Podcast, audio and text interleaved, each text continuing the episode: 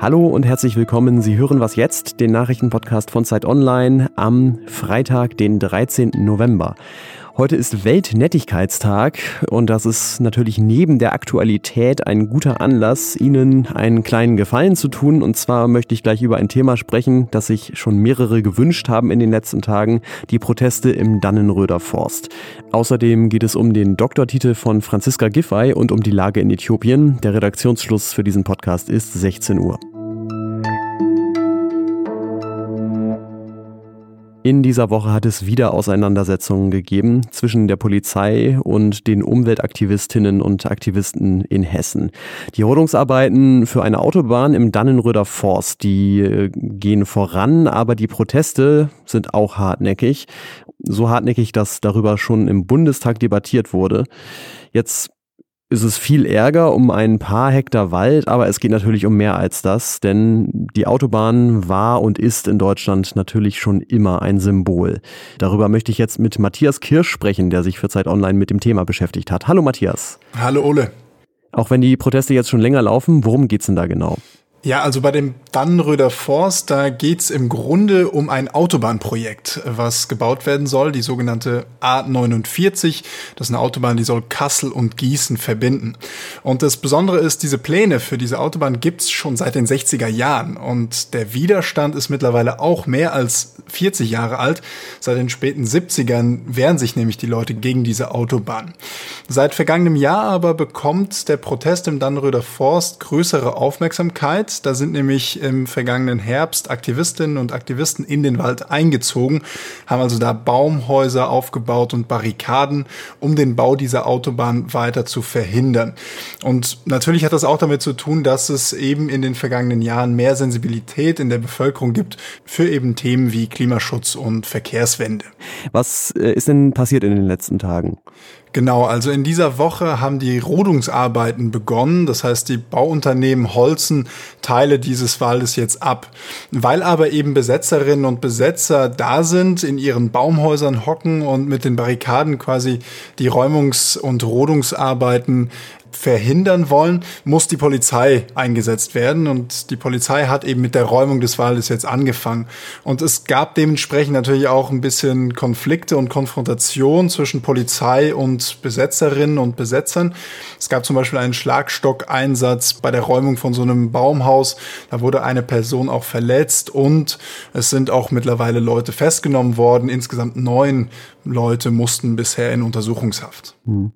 Ich habe ja so ein bisschen den Eindruck, dass die Aktivistinnen, äh, dabei ist ja zum Beispiel auch Carola Rakete, ähm, die hoffen, so eine ähnliche Stimmung, so ein ähnliches Symbol zu schaffen, wie auch beim Hambacher Forst ja schon. Aber irgendwie klappt das nicht so richtig. Woran liegt das denn deiner Meinung nach? Ja, ich glaube, dass sie schon auf dem Weg irgendwie dahin sind, aber natürlich der Hambacher Forst, der ist so zum Symbol gegen die Kohleindustrie geworden damals, dass der Weg dahin noch ganz schön weit ist. Ich glaube, der große Unterschied ist, dass man bei der Kohleindustrie einfach viel mehr noch das Gefühl hat, dass die Zeit der Kohle einfach vorbei ist. Der Kohleausstieg ist schon längst beschlossene Sache. Und deswegen ist da die Empörung einfach größer. Da sieht man den Hambacher Forst quasi als ein unnötiges Opfer. Warum muss das jetzt noch sein?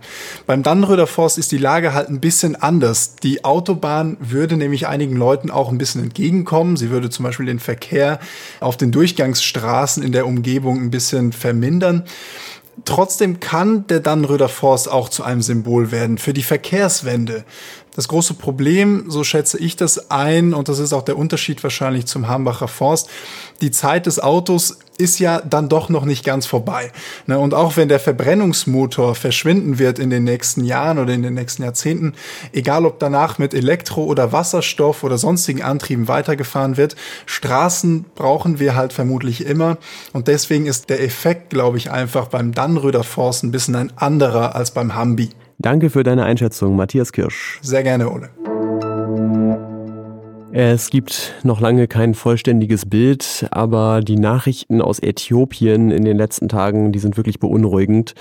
Die Regierung dort hat letzte Woche Truppen in die Region Tigray geschickt, im Norden des Landes. Da regiert die sogenannte Volksbefreiungsfront TPLF, die auch lange das gesamte Land regiert hat.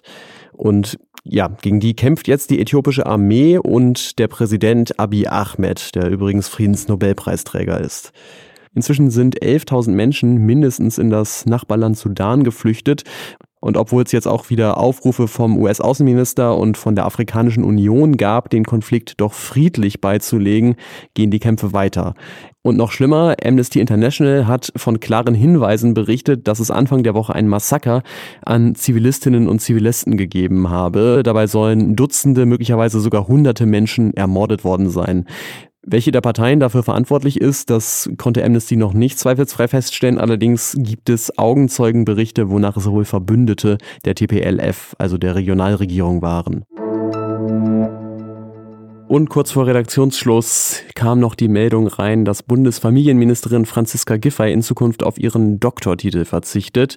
Vor ungefähr anderthalb Jahren, da hatte die Internetplattform Vroniplug äh, festgestellt, dass es Unregelmäßigkeiten in ihrer Doktorarbeit gab.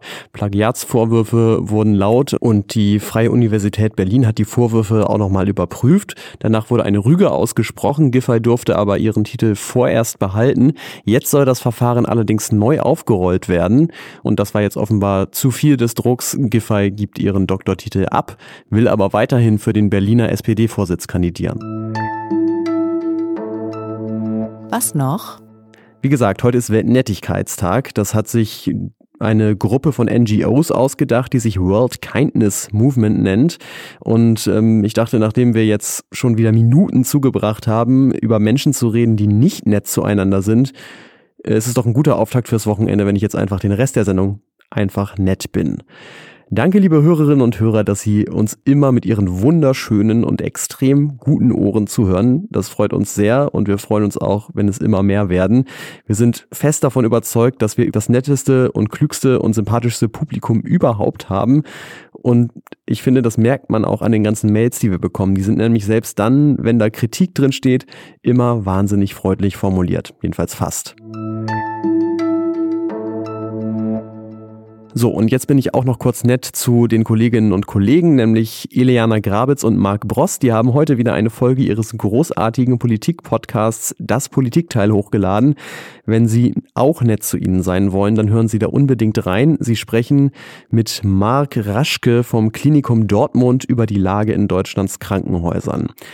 Sie haben es heute bitte nur freundliche Mails an wasjetzt.zeit.de. Ich hoffe, Sie hören auch Montag wieder rein und bis dahin ein schönes Wochenende. Ihr Ole Pflüger.